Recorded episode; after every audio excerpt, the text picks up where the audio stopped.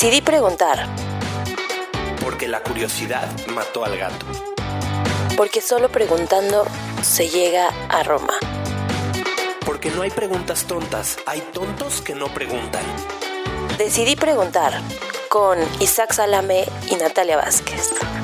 Pásele, puede preguntar.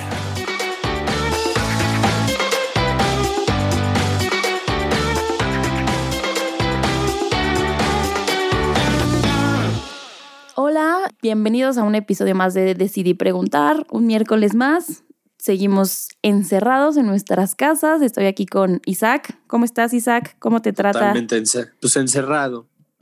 Encerrado, Nat, como bien lo dijiste, aquí encerrados viendo qué sacarle jugo a esta pandemia. Sí, algo, algo nuevo desde la semana pasada que te haya pasado, divertido, aburrido. Sí, acomodé cuatro cajones más y ya voy a empezar a hacer stand-up solo en mi sala. Sí, claro, con, porque, con tus gatos. ya, es, ya, ya, exacto, con mis gatos ahí como, como técnicos de audio y, y, nada, voy a poner unas risas grabadas o algo. Pues sí, ni modo, porque ¿eh? tienes que practicar.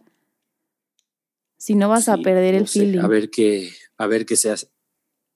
Pero bien, he, estado leyendo mucho y, y, me han llegado muchos memes de estos que dicen de eh, que, que, esto va a ser bueno para la humanidad y que esto que está pasando, esta pausa que estamos tomando puede ser algo muy positivo para mejorar como humanidad. Y he estado escuchando mucho eso y me ha llenado de mucho optimismo. Y entonces estaba pensando el otro día que te platiqué contigo y dijimos que la humanidad de pronto hace cosas horribles y estaría muy bueno ver qué hacemos horrible pero que no hacemos lo que sí estamos haciendo con una pandemia, ¿me entiendes? Claro. Sí, o sea, como, como decías, este, este, es el karma por cosas horribles que hemos hecho. Y, Exacto. y entonces ahora, pues todos encerrados, ¿no? Pero creo que es, es, está padre pensar en la diferencia de cómo actuamos todos ante una situación pues global y una pandemia y nuestra salud corre peligro, pero cómo no hacemos lo mismo, entre otras cosas que también son horribles, que también corremos este riesgo, que también son peligrosas, no hacemos lo mismo y nada más damos, damos la espalda, ¿no? Entonces, sí, le damos la espalda. Este, pues trajimos aquí a un invitado de lujo, ya ven, todos los capítulos han sido invitados de lujo, pero este en particular es más de lujo. Este, está con nosotros Jacobo Dayan, que es especialista en Derecho Penal este, y, bueno, y Derechos Humanos. Actualmente, digo, corrígeme si estoy equivocada, Jacobo, pero te desarrollas como docente, investigador, conferencista, escribes en, en, tienes una columna y, bueno, eres consultor en México y, y en el extranjero. ¿Algo más me, me faltó? ¿Das clases, no? ¿Algo, más? ¿Algo más? Te voy al Cruz Azul. Ay, uy, uy, uy. Ok. ¿Ves? ¿Ves? Este... Es un approach a la vida ir al Cruz Azul, ¿no entienden ustedes? A ver, mucha perseverancia, mucha perseverancia. Pues claro, es la vida es así, no es la vida no es como irle al Barcelona o al Real Madrid. O sea, debe ser aburridísimo eso. Siempre ganar. Es irle a un equipo que, que, que, que, sufra, que a veces gane, pero que no gana. Así es la vida. La vida es el intento y el fracaso, el intento y el fracaso y levantarse otra vez. Irle al Barcelona no tiene ningún chiste. Pinche Jacobo, güey. De verdad, me dieron ganas de irle al Cruz Azul. Me caí. No, pero si ya quieres eso, mejor vele al Atlas. Los del Atlas le van al Atlas aunque gane. Exacto. Eso sí, eso sí. Es verdad. Sí, no, tampoco la vida es así, güey. Ya, eso es este, tragedia total pues es más, es más cercana a la vida, a, a, la realidad del Cruz Azul que a la realidad del, del Real Madrid o de la Juventus. ¿eh? sí, claro. Eso sí. Eso me gustó mucho, no lo había visto. Es una buena analogía. Sí. Yo me pasa lo mismo del fútbol americano, le voy a los Redskins de Washington y aunque hasta cuando ganan, como bien dice Jacobo Pues yo le voy a los cafés. Qué loco. Pues también, mira, más o menos, ¿no? Uh -huh. Más o menos. Oye, eh, gracias Jacobo por haber venido a platicar con Natalia y conmigo, porque eh, cuando hablábamos de crímenes horrendos que la humanidad le hace a la propia humanidad, le dije, Jacobo nos puede contar. Eh, y si me permites, Natalia, empezar sí. con una primera pregunta. Claro, claro, adelante. Es, es que ya me corrigieron los dos antes de, empezar el programa. Dije genocidio, ustedes me dijeron no, crímenes atroces, contra la humanidad. Atroces. ¿Cuál es la diferencia? No, bueno, genocidio es un tipo de crimen. El genocidio es un intento de destruir a un grupo nacional, étnico, racial o religioso, es decir, un ataque focalizado a un grupo en particular. Pero, por ejemplo, la violencia que vivimos en México eh, caería bajo otra definición que es muy técnica de crímenes contra la humanidad, porque son ataques generales contra la población. Es decir, lo que estamos es ante crímenes atroces, o por ejemplo, la guerra en Siria está llena de crímenes de guerra, es decir, entre un conflicto armado ataques a población civil, bombardeo de instalaciones civiles, eh, asesinato de presos, de, presos eh, prisioneros de guerra. Es decir, la, humanidad ha enfrentado y tiene como definidos estos grandes crímenes atroces que son que van desde la persecución a grupos particulares. ¿Feminicidio sería un crimen atroz? ¿Perdón? ¿Feminicidio entraría dentro de esa categoría? El feminicidio entraría como un crimen contra la humanidad, claro. Sí lo que estamos viviendo son crímenes atroces en muchas partes del mundo, en algunos casos en un conflicto armado, en una guerra, en otros lados persecución a, minorías. Podemos ver, por ejemplo, lo que está ocurriendo en Myanmar contra la población rohingya.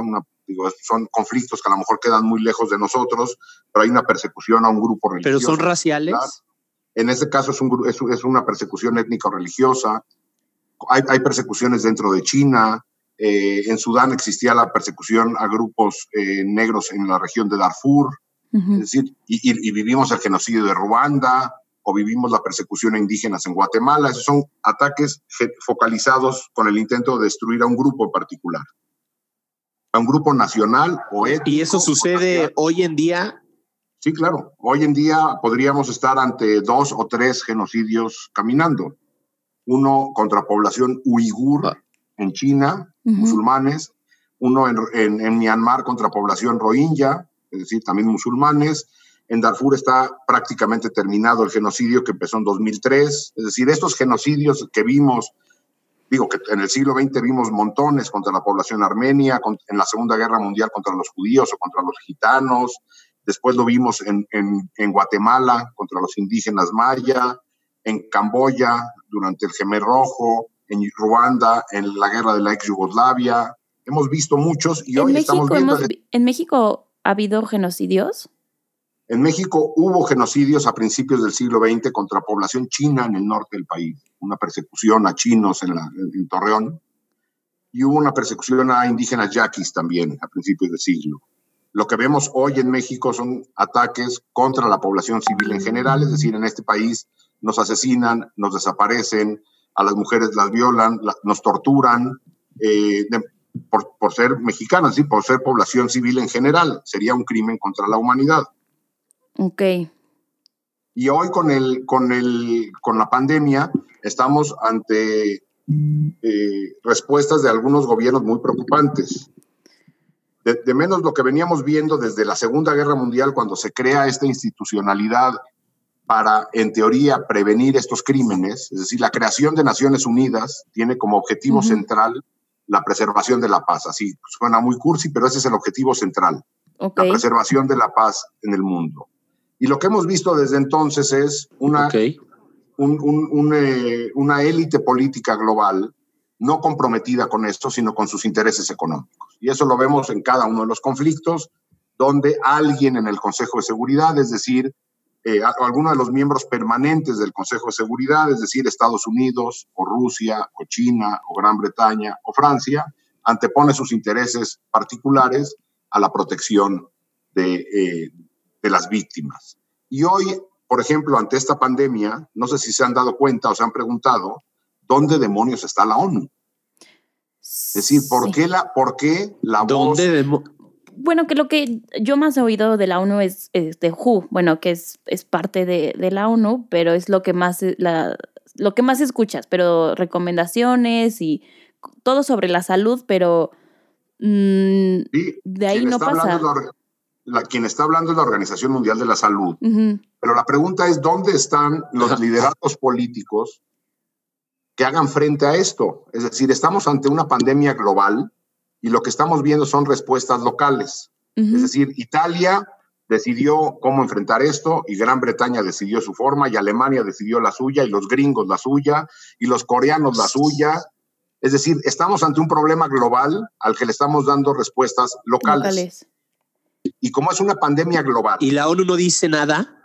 a ver, la re- el secretario general de la ONU sí ha estado levantando la voz. Por ejemplo, ha dicho la salud del planeta depende del eslabón, de los eslabones más débiles, no de los eslabones más fuertes.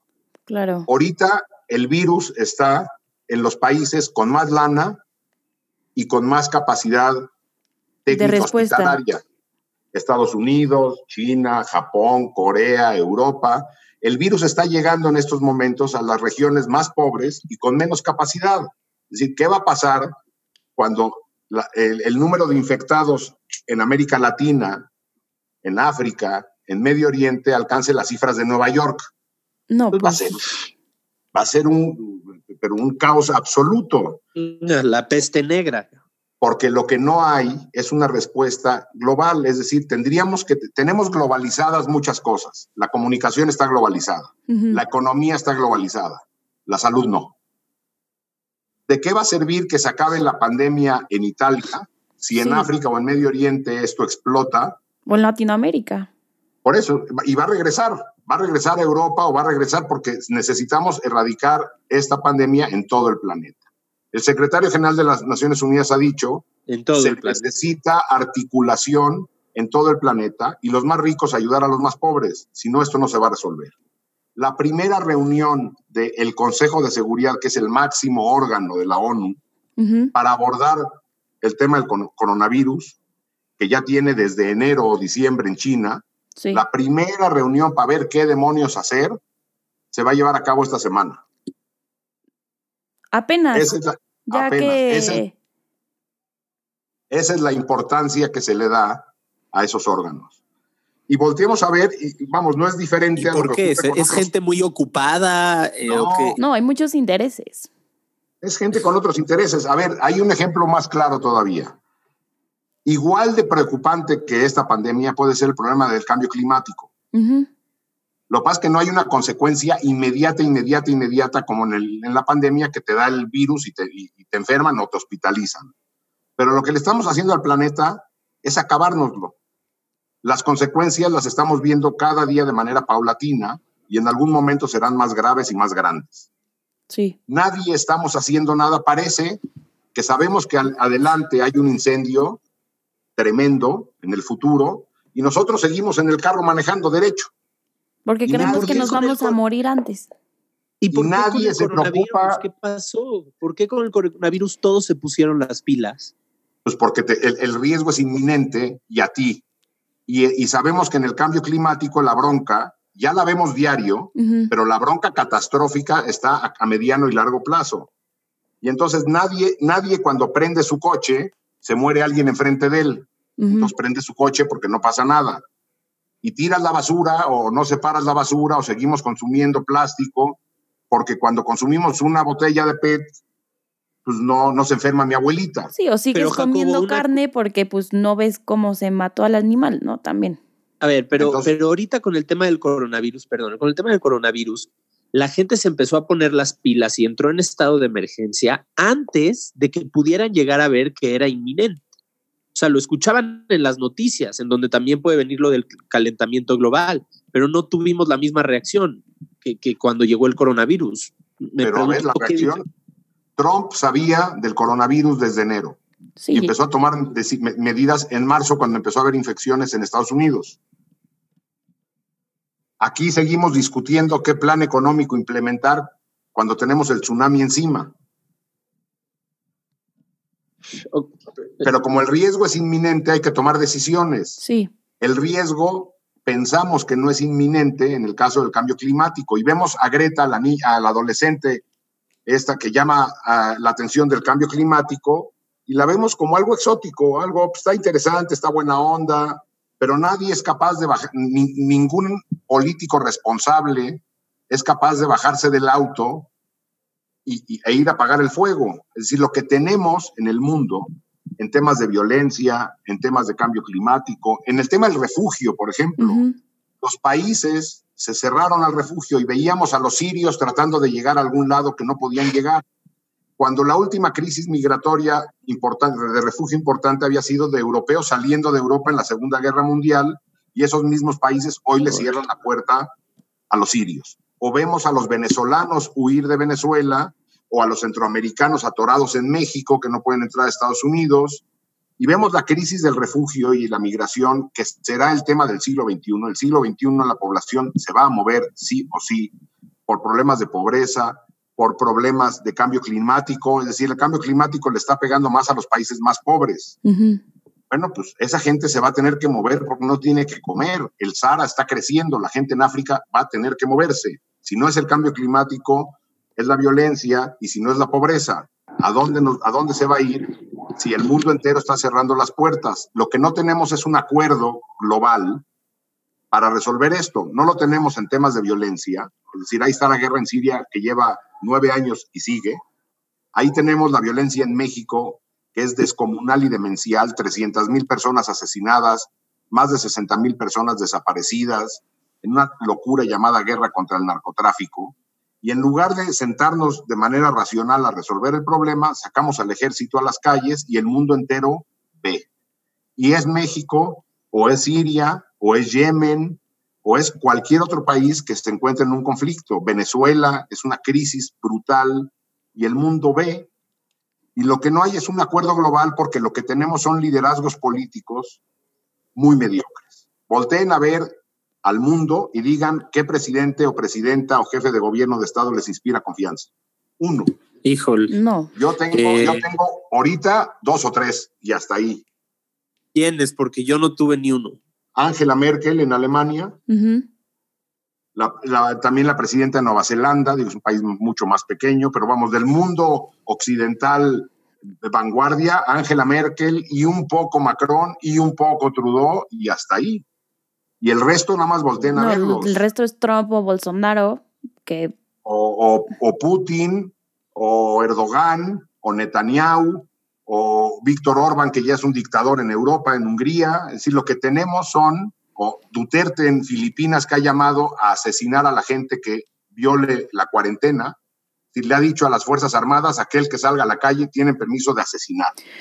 justo yo quería hablar como de esa parte, o sea, de los derechos humanos en tiempo de, de pandemia. O sea, ahorita justo estábamos hablando de, de los diferentes gobiernos, o sea, cómo las, las medidas han respetado o no los derechos humanos del lado como autoritario y del lado, bueno, democráticos. Las medidas que se han tomado respecto a derechos humanos y la pandemia han sido responsables, han, han sido buenas, han sido malas. A ver, eh, desde hace ya varios años tenemos un falso di- dilema en qué preferimos, seguridad o derechos y libertades. Y hemos decidido, las sociedades, sacrificar derechos y libertades a cambio de seguridad. Es un falso dilema. Es decir, hoy a cambio todo el mundo exige seguridad en los países donde no la hay y está dispuesto, por ejemplo, a pagar por la seguridad, está dispuesto a que lo revisen en un aeropuerto, está di- dispuesto a compartir su información en redes sociales a cambio de seguridad. Y hoy parece ser que el dilema es salud o seguridad.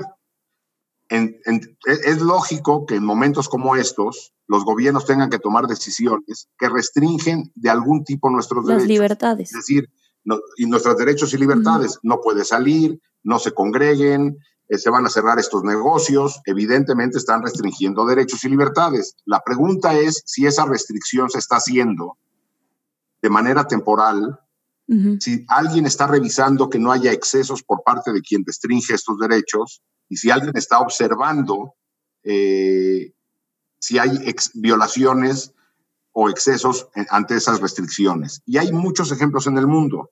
Repito, en Hungría se le dieron poderes absolutos al presidente, es decir, es un país de la Unión Europea. Poderes absolutos para gobernar por decreto por tiempo ilimitado sin Congreso. Y lo que estamos viendo ya hay escenas de Hungría donde el ejército se está llevando por la fuerza de la calle a gente mayor de 50 años a casas de retiro del Estado. O tienes a Duterte en Filipinas, repito, que está diciendo asesinen a quien salga a la calle. O tienes a China con un modelo de de espionaje brutal a tus celulares, igual que en Corea del, Sur, con el objetivo de atender la, crisis de la pandemia. Todo eso se entiende. La, pregunta es por cuánto tiempo será eso y si alguien está revisando que no se cometan excesos, porque es muy probable que salgamos de la pandemia con un mundo con más restricciones, con más vigilancia, ¿sí? con, más, con democracias más débiles, y bueno, entonces vamos a acabar con una pandemia peor que a ver cómo la desmontamos. es fuertes declaraciones, mi querido Jacobo. Este, pero sí, eh, creo que el optimismo del principio del programa se vio un poco teñido porque sí podría salir muy mal. ¿Qué debemos de hacer nosotros como humanidad para contrarrestar estos débiles liderazgos de los que hablas? Porque sí, yo escucho a los líderes, eh, yo escucho a los grandes líderes a quienes mencionaste y creo que de ahí todos hemos sacado la información para comportarnos y entonces ya después nuestros dirigentes nos dijeron que lo hagamos. Pero entonces como sociedad, ¿cómo evitar que suceda otro crimen atroz y que le hagamos otro crimen atroz a nuestra humanidad después de esta pandemia? ¿Qué, qué podríamos hacer a tu lectura? Bueno, yo creo que hay cosas que hemos dejado a un lado. La pregunta es por qué este tipo de liderazgos han llegado a gobernar en el mundo. ¿Por qué existe un Trump o un Bolsonaro? Esa es la pregunta. Sí, ¿qué hay detrás de eso? Claro, lo que hay detrás de eso es sociedades hartas de un mal funcionamiento de las instituciones democráticas. Pensamos que la democracia es ir a votar cada que nos toca y ahí termina. Y lo que tenemos que hacer es construir ciudadanías responsables y participativas. La pregunta es, ¿qué hemos hecho para exigir un cambio en el modelo económico en este país o acabar con la impunidad o acabar con la corrupción, además de quejarnos? en el café y con, en, redes sociales. Muy poco. Y, lo que vamos a tener son sociedades que si no son capaces de articularse y exigir y construir, porque lo que no hemos hecho es construir tampoco, pues entonces lo que vamos a tener son gobiernos que van a hacer lo que quieran, mientras nosotros estamos satisfechos de que nuestro micromundo no se vea medianamente afectado. Y cuando llega una pandemia de este tamaño, nos damos cuenta pues, que nuestro micromundo es tan débil como lo que pasa fuera de nuestra pequeña burbuja. Sí, y luego se nos olvida. Sí. Pues no sé si se nos olvida o nunca nos acordamos. No, nunca nos Nunca le prestamos la atención necesaria. Híjoles, bueno, a mí eso me genera ¿Vas, Natalia? ¿Tienes preguntas? Tengo... O sea, o sea, ¿qué he hecho? O sea, me genera como mucha incertidumbre y me genera como... No, sé cómo describir el sentimiento de decir como, ok, ¿qué he hecho yo, una persona este, con mi título universitario, con mi trabajo godín, ta, ta, ta? O sea, ¿qué hago yo para, además de ponerme a quejar en, en mi Twitter, o sea, ¿qué hago? ¿Qué hago? O sea, sí me da como ansiedad o no saber qué hacer, no saber cómo, desde cómo este micromundo que no... Sí, desde mi burbuja, ¿cómo la, exploto y la lanzo? O sea, o, desde mi burbuja puedo hacer algo o, no. O sea, a ver, yo creo que yo creo que no hay receta única a esa, a esa pregunta. Todo el mundo nos hacemos esa pregunta. Eh, yo creo que más bien había que responderla desde otro lado si nos queda claro que para que yo esté bien, todos tienen que hacer algo, es decir, yo tengo que también hacer algo para que los demás estén bien. La pregunta es cuánto estoy dispuesto a hacer de menos para mejorar mi entorno más cercano. En nuestro entorno más cercano hay prácticas machistas, en nuestro entorno más cercano hay devastación al medio ambiente, en nuestro entorno más cercano hay eh, prácticas eh, discriminatorias, eh, modelos de desigualdad, en nuestros entornos más cercanos. ¿Qué estamos haciendo para tener un mejor espacio de trabajo, una mejor escuela, un mejor, una mejor colonia o mejor cuadra? Es lo que tenemos una que mejor familia. Pero sí, una mejor familia, pero si lo único que nos preocupa es otra vez que mi micromundo esté tranquilo, lo que vamos a hacer es encerrarnos. Y otra vez, eventos como estos, eventos como el cambio climático, eventos como una crisis económica, como la violencia que, desmedida que vivimos en México, nos hacen ver que nuestra burbuja es demasiado frágil.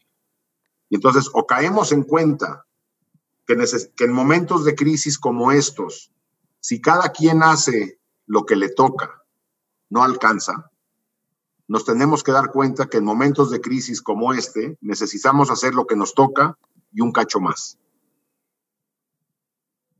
No estamos ante una situación ordinaria, donde si todo, no, vivimos en Dinamarca, donde si todo el mundo hace lo que le toca, más o menos ahí se la llevan. Sí, claro. Vivimos en un, en un entorno con enorme desigualdad, con enorme violencia, con enorme impunidad, con enorme corrupción, con enorme violencia, que o hacemos lo que nos toca y un cacho más, o ahí vamos a seguir. O ahí nos vamos a quedar, yo creo. Jacobo, una pregunta. ¿Tú crees que ante un crimen eh, de, de, los que estamos hablando, de los que suceden actualmente en el mundo, un paro generalizado como lo hizo la humanidad en esta ocasión a favor de erradicar un crimen de estos, ¿podría detenerlo? ¿Podría tener algún impacto? A ver, sí, la pregunta es cómo. Al estilo mexicano, no. ¿Cómo es, ese estilo? El estilo mexicano es salimos un día, armamos un desmadre y ya nos regresamos a nuestra casa y pensamos que eso va a cambiar la realidad. No.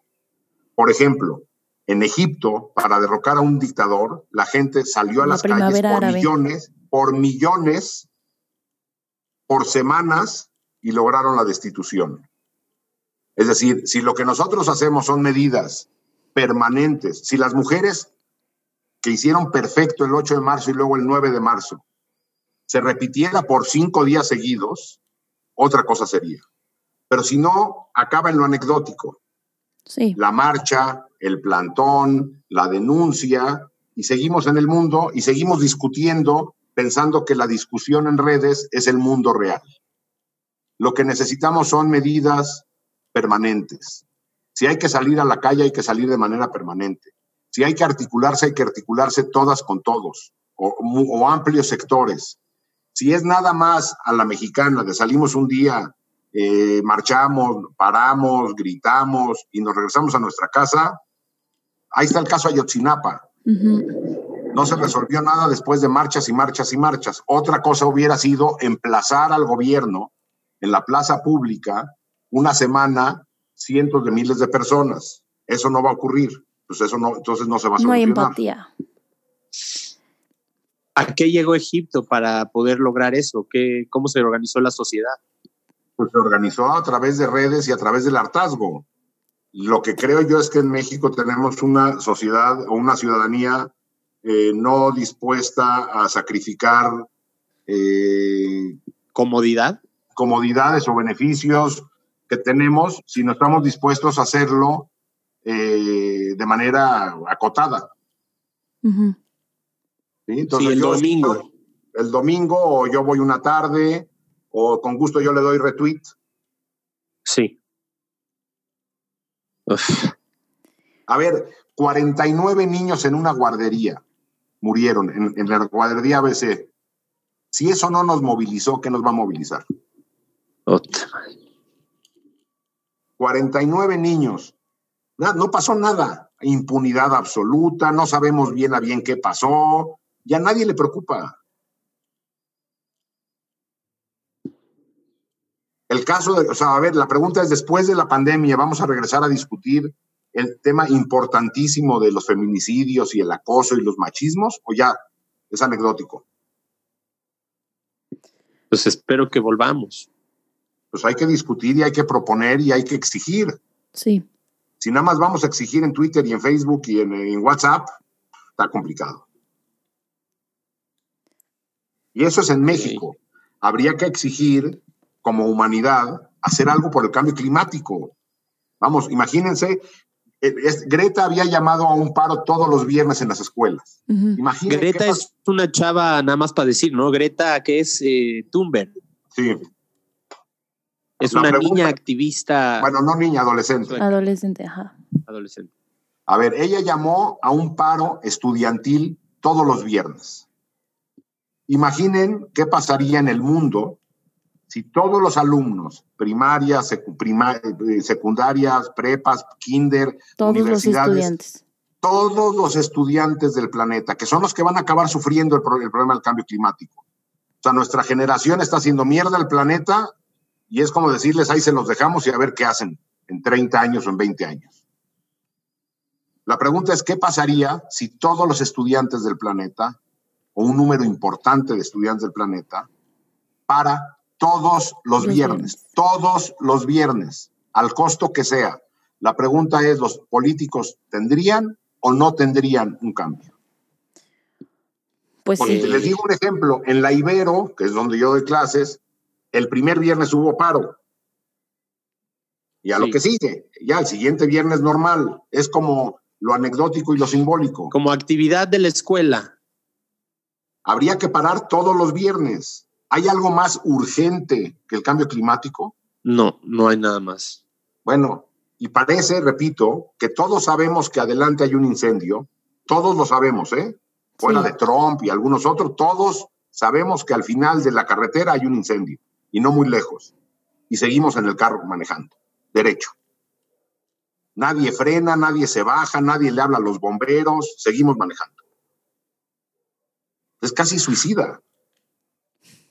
Es casi suicida. Creo que también está en el tema de los hábitos, ¿no? Lo que dijiste, Jacobo, es nosotros tenemos que cambiar, ser mejor versión de, mejor, de ser humano de lo que éramos ayer.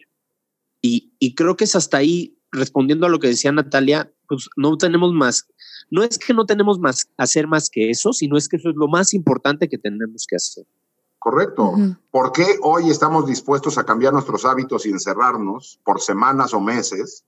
Porque el riesgo es inminente y está en la calle y está enfrente. Es la- parece ser que es la única manera de reaccionar. Sí, Sí.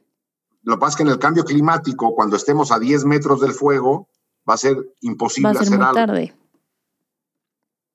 Bueno, pues, o hacemos algo o hacemos algo. Y eso es el cambio climático. Estamos dispuestos a que siga habiendo una guerra como la Siria por nueve años y todo mundo la ve en, en- en Internet como si fuera algo, otra vez, como entretenimiento. Y vemos olas de gente huyendo, niños huyendo de, de De Siria los países. y normal, parece que no pasa nada. O aquí, centroamericanos que tratan de atravesar el territorio, que están huyendo de, de violencia brutal. y adoptamos el mismo este discurso que fue utilizado contra nosotros. ¿sí? Y parece que no hay respuesta. La pregunta es si estamos, porque hoy con el coronavirus todo el mundo está discutiendo si vamos a cambiar el modelo económico y si vamos a cambiar quién sabe cuántas cosas. La pregunta es cómo nos vamos a articular y qué estamos dispuestos a hacer. Si lo que estamos dispuestos a hacer es a discutirlo en un café con una cerveza y retuitear, no va a alcanzar. Repito, ante circunstancias extraordinarias se requieren Medidas respuestas extraordinarias. extraordinarias. Y eso es poner nuestro granito de arena y un cacho más. ¿Qué es ese granito de arena? Cada quien sabrá. No hay recetas.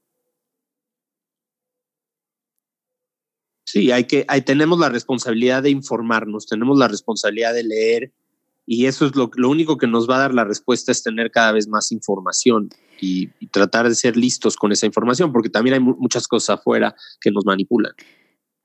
Pues nada más hay que ver la información que circula en WhatsApp, Sí. que todo el mundo porque llegó en WhatsApp cree que ya es verdad. No, y, y creo que también, bueno, yo de- desde mi trinchera, lo que yo creo que estoy, que me, como a mí me gusta aportar es siendo creativa en, en cómo doy la información. Tener este podcast es una forma de, oye, quien lo escuche no se va a ir a leer un informe de la ONU, o sea, no es, no es, no, son- no está dentro de sus hábitos, pero tal vez se echa esta media hora de, de conversación y tal vez puedes moverle un poco. No, no que yo me responsabilice por cambiar la vida de todo el mundo, pero pues, si llegas a mover a una persona con tus acciones, creo que se puede ir haciendo una, una bolita de nieve. Mira, de entrada ya sigo a Merkel y a Macron, que no lo seguían.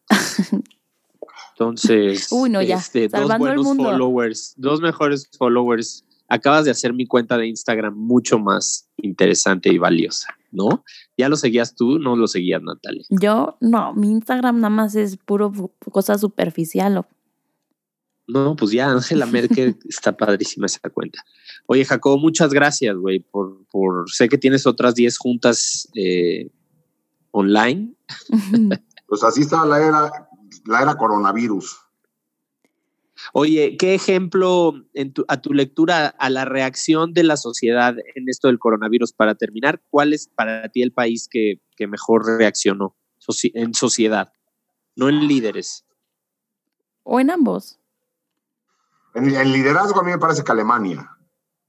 Alemania incluso ha abierto sus hospitales para recibir pacientes italianos y españoles y sí, mandó un avión para traer este, italianos. Este, pues todo el mundo habla de Corea, de Corea como modelo. A mí me da un poco de miedo el modelo coreano, hay de un poco de vigilancia extrema. O sea, te, te checaban tu geolocalización por tu celular, pero bueno, pues entiendo eso. Pero de las sociedades, no sé, a mí me parece que está surgiendo algo interesante en discusiones que están dándose incluso pues, pues por Zoom y por en, un montón de columnas de opinión acerca de la reflexión sobre el mundo que estamos creando, en el mundo en el que vivimos y la necesidad de cambiarlo. Eh, pero así que yo dijera, esta sociedad me parece que está reaccionando de manera así como modelo. Yo creo que está muy siendo muy difícil articularnos estando cada quien encerrado en su casa. Uf, pues sí, eso quién sabe si ayuda o perjudica.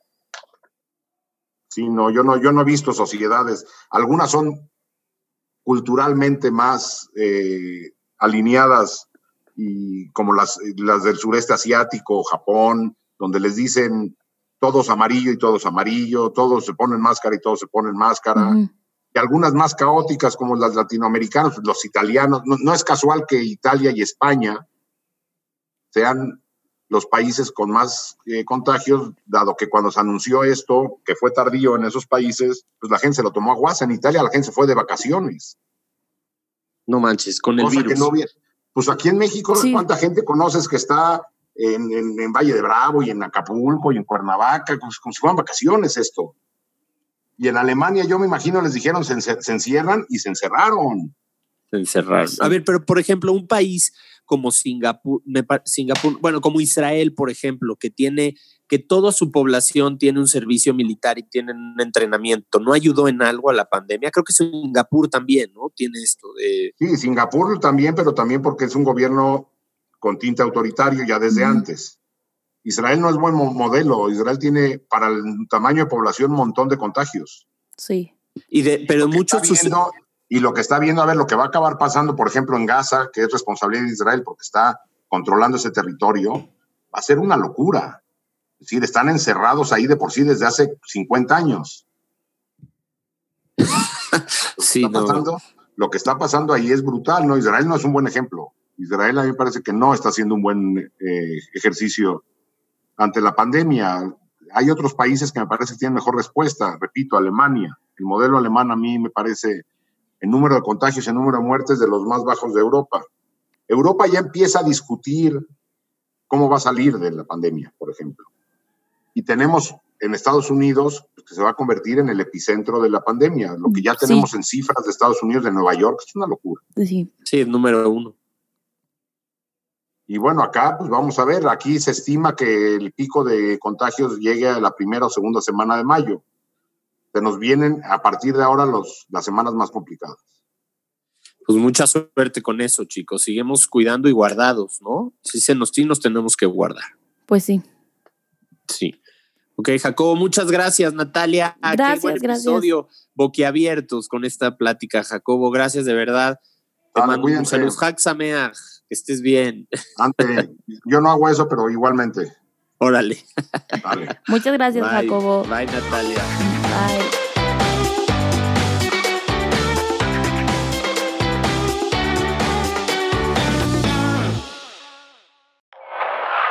Nat Productions.